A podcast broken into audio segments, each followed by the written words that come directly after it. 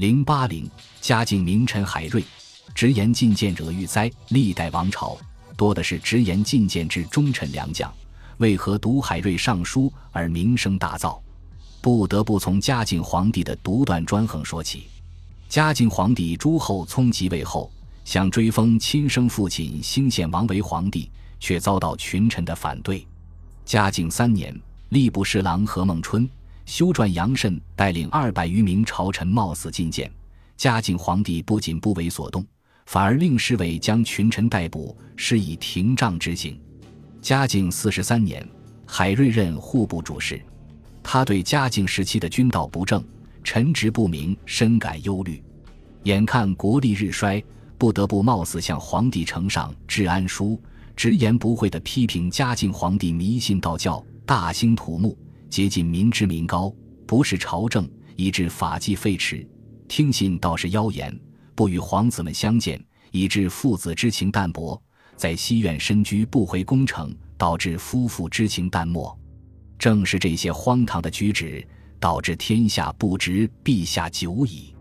直面上书后，海瑞自己也预计到难逃一死，事先安排好了后事。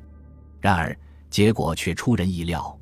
虽然嘉靖皇帝看后勃然大怒，命随侍的宦官去执之，无使得顿。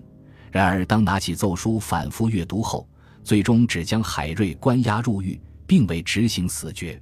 对于嘉靖皇帝没有力斩海瑞的原因，后人做出了不少推测。一说海瑞官职虽小，却有清正刚直之名，其居官清廉、刚直不阿、救济黎民，有“海青天”之称，深得百姓尊敬与爱戴。若杀海瑞，则天下震动。二说嘉靖皇帝欣赏海瑞，认为可以以作治贪之利器。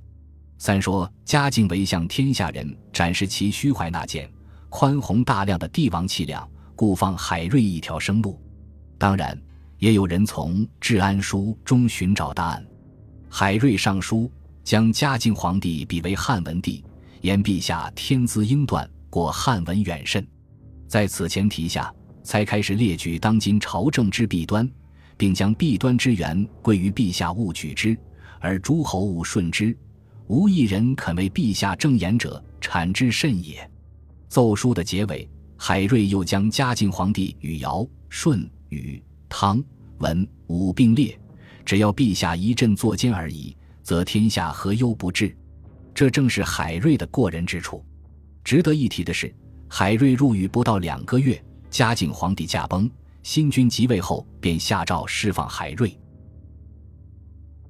本集播放完毕。感谢您的收听，喜欢请订阅加关注，主页有更多精彩内容。